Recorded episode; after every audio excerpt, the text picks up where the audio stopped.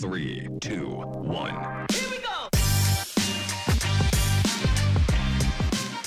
Seja muito bem-vinda, seja muito bem-vindo ao episódio bônus do Um Case para chamar de seu. Hoje a gente vai explorar as principais lições do Case Avon de construção de uma cultura mais diversa e inclusiva. Por isso a gente está aqui com o Lucas Fajardo, Head de Comunicação dos Consumidores e Líder de Diversidade LGBTQIA+, da Avon, e também com a Mariana Teixeira, que é diretora de planejamento da Publicis. Vamos ouvir as principais lições deles? Bora lá! Então, no episódio bônus, a gente vai fazer o quê? A gente vai contar para você que está ouvindo a gente a receita do bolo, a receita ali da jornada de diversidade da Avon, para que você que esteja nos ouvindo consiga pegar algumas diquinhas aí, quem sabe aplicar no seu negócio também. É, e é por isso que a gente está aqui hoje com o Lucas, que está aí à frente desse assunto na Avon. Então, Lucas, hora prática agora. Como construir uma cultura mais diversa e ser uma empresa realmente walk the talk? Como ser uma uma espécie ali de clone da Avon. Como colocar isso, isso na prática? Na, Pergunta de um milhão aí, hein, Lucas? Oxe, maravilhoso. Bom, vamos lá. Gente, a primeira coisa que é super importante saber é que quando você fala de diversidade, existe sempre aquele sentimento de que diversidade são eles e versus nós. Quando você fala dentro de uma empresa, a primeira coisa que uma empresa tem que perceber é que diversidade já faz parte dela, mesmo que talvez ela não saiba. Ela tem pessoas da que são LGBTs, ela tem pessoas negras que trabalham dentro dela, ela tem provavelmente marcadores de diversidade que ela nem imagina. Então, quando uma empresa fala de diversidade, não é sobre assumir uma coisa nova, mas sim sobre assumir quem ela já é. O segundo ponto que eu acho que é muito importante a gente saber é que sempre diversidade não é apenas uma questão social. Diversidade é um prisma que tem muitos lados, inclusive um lado de negócios. Então, essa é uma conversa que não é tão estabelecida dentro de empresas, mas falar de diversidade é falar sobre demanda, é falar sobre público consumidor, é falar sobre recursos humanos, é falar sobre produtividade da sua equipe, é falar sobre seres humanos. Não é só sobre ser uma empresa social, mas sim sobre você ser uma empresa que reconhece que tem diversidade no mundo. O terceiro ponto que é muito importante é você realmente ter uma atuação positiva e propositiva, como a gente tem no Instituto Avon com a Avon. A gente realmente precisa ter uma movimentação é, com a sociedade e trazer mudanças que sejam grandes e direto ali na fonte realmente quem precisa, não ficar só num discurso de visibilidade, mas fazer uma atuação na sociedade direta. Como quarto ponto que é muito importante, você tem que fomentar as discussões internas dos grupos internos de diversidade, porque são eles que vão trazer o mapeamento de como que a empresa está e como que você precisa agir para realmente ter uma empresa melhor adaptada e preparada para abraçar a diversidade realmente com potência total. E por fim, eu acho que a última dica que eu trago é realmente você derrubar muros e construir pontes. Aliados vão ser super importantes para você, porque esses aliados vão multiplicar e amplificar a mensagem que você quer levar. Então, aliados dentro da empresa e fora da empresa são super necessários para que a gente consiga ter essas discussões cada vez com mais potência e com mais pessoas.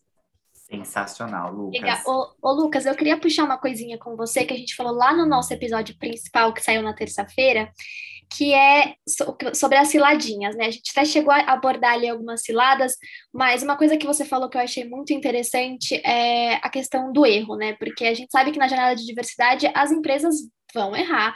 É, é um tema sensível e que causa muitos gatilhos é, para pessoas completamente diferentes e que você não tem controle sobre toda a sociedade, sobre como todo mundo vai receber o seu, o seu discurso. E aí eu queria só uma diquinha prática aí de como lidar é, quando a empresa fala alguma coisa ali que a gente sabe que vai falar, é inevitável não ter algum errinho ali quando o assunto é diversidade, é, mas para tranquilizar aí quem está nos ouvindo e não, não enxergar ali a diversidade como um bicho de sete cabeças que eu não posso errar, não posso falar nada errado, é, como que, que as empresas devem agir quando uma situação dessa acontecer? Boa. Então, como celebridades, como pessoas públicas, as empresas também estão sempre dispostas a tomar a opinião de todo mundo aí. E você vai receber sempre opiniões a favor ou contrárias ao que você quer construir ali. Aí, hoje, até hoje em dia, na Avon, a gente, quando a gente posta alguma coisa exaltando beleza negra, a gente recebe comentários racistas, até hoje. Então, assim, mesmo numa proposta positiva de construção positiva para o planeta, a gente ainda sofre hate. Então, erros vão existir na trajetória, é, reclamações vão existir na trajetória, realinhamentos e redesenhos de rota vão existir na trajetória. O que você precisa saber é ter a certeza de onde a sua marca quer chegar e qual que é o propósito, qual é o posicionamento a qual ela serve. Você tendo essa norte, você você tem esse norte, você tendo essa visão, a construção fica muito mais fácil. Você pode errar durante o projeto, mas você sabe onde você quer chegar. O ruim é quando você tenta acertar em tudo e não sabe onde você quer chegar, porque aí às vezes onde você erra, você não vai mais arriscar. Então é realmente importante que você tenha uma trajetória para a marca bem estabelecida antes. Legal, Lucas. Mari, vou deixar uma batata quente no seu colo. Lucas deu aí uma, uma receita de bolo aí para gente, para você pegar e começar com essa, essa visão aí de construção de uma cultura mais inclusiva dentro das empresas. Dá para gente uma versão dessa receita de bolo, mas uma versão dessa receita de bolo um pouco mais econômica, no sentido de sou uma empresa que ainda nem começou a falar sobre isso, não deu nenhum passo nessa direção, não tenho o tamanho da Avon, não tenho essa estrutura, mas ainda assim quero começar essa discussão, quero começar a trabalhar com isso dentro da minha empresa. Qual que é a receita de bolo aí nessa versão mais é, light do bolo, então?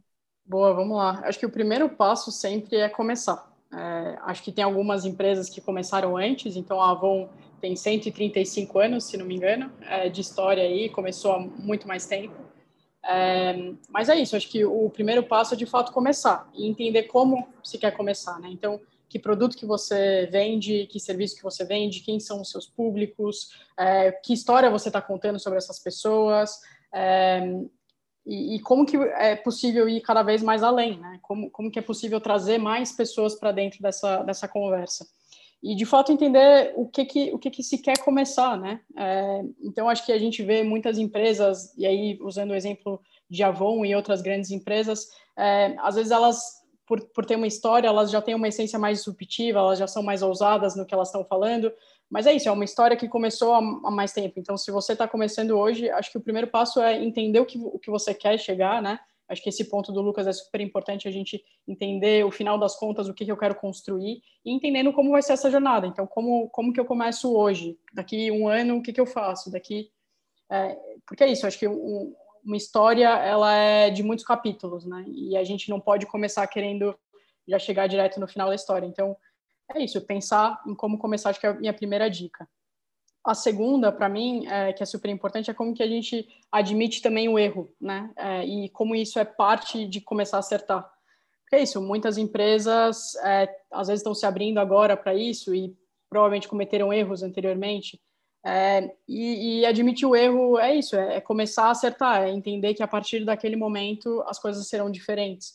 E no final das contas, todo mundo vai ganhar com isso, né? E acho que não ter esse, esse medo, esse receio é importante, porque as coisas já aconteceram, o mundo é, era outro antes, e é isso, a partir de agora a gente tem um compromisso com o que ainda vai acontecer. Então, como que a gente consegue se abrir para isso também?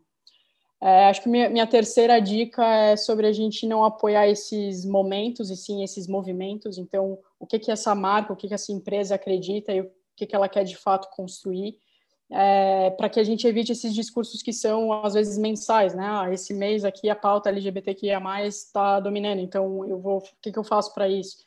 É, e aí as, é, um pouco do que a gente conversou no episódio, é, que a gente não não tem controle, né? A gente fica indo de pauta em pauta e acaba perdendo a essência, o que, que a gente quer construir. Então é, é super importante a gente trazer verdade, né? É, e acho que minha quarta dica é isso: qual que é a verdade de fato que essa marca, essa empresa, ela, ela quer propor, ela quer construir com o mundo? É isso, é, é preciso entender ali o propósito daquela marca, como, é, como, como, como que essa, essa empresa vê o mundo e não ter medo de críticas também, né, no final das contas, porque essa verdade ela pode a princípio não conquistar todo mundo, mas se a empresa acredita, se a empresa vê valor naquilo, é mais fácil defender, é mais fácil ir à frente com aquilo. É, e é isso. Bom, muito bom. Então, só fazendo um, um mashup aí de Lucas e Mari, Eu anotei aqui alguns pontos que quem está nos ouvindo deve, deve anotar aí também. E o primeiro é começar, não tem jeito, você tem que começar de algum lugar. O segundo, entender que a diversidade já está na sua empresa e que ela é um prisma que afeta sim o seu negócio, para o bem ou para o mal. Abrir o diálogo dentro da sua organização aproveitar o momento, o movimento, desculpa, não o momento, exatamente o contrário, aproveitar o movimento e não o momento, e descobrir seu propósito aí no mundo para tentar melhorar as coisas. Acho que é isso, né, gente? Fazendo um, uma, a misturinha ali do bolo entre Lucas e Mari, deu isso. Não correr só atrás do pink money, do black money, é realmente aproveitar o movimento e não o momento. É Total, isso. maravilhoso. Amei. Vou, vou anotar e vou trazer aqui para dentro também, de volta. sempre tenho que melhorar, gente. Sempre, Sempre tenho bom que relembrar, né? Não dá para esquecer, exato. E é uma jornada, né? É, não tem fim. É, acho que isso é legal também, né? Como a gente vai construindo essa ponte eterna. É, e cada É vez um jogo infinito, né? É, uma, é algo que a gente nunca vai chegar no momento em que tá tudo certo. Não, a gente sempre pode melhorar alguma coisa. Uhum. Sensacional. E por hoje é só. Se você ficou curioso aí sobre o que a gente conversou um pouquinho aqui, dá uma olhadinha lá no episódio principal que a gente lançou na terça-feira. Tem muita coisa legal também. E a gente se encontra por aqui novamente na terça com mais um episódio principal e sempre às quintas com mais um episódio bônus. Mas até lá, acompanhe a gente no nosso site, anchan.com.br e nos siga nas redes sociais. E também não esquece de seguir a gente aqui no agregador, compartilhar esse episódio com os amigos e mandar sua sugestão ou sua reclamação para podcast.anchambrasil.com.br. Esse episódio foi idealizado pela Ancham Brasil, com Guilherme Domingues na edição e captação, Vinícius Roque, Victoria Ferrari, Nicole Dias, Camila Zarzuri e Herbert Barlow na produção. Eu sou a Isabela Câmara E eu sou Stefano Venturato. e a gente se encontra no próximo case. Tchau. Tchau, tchau!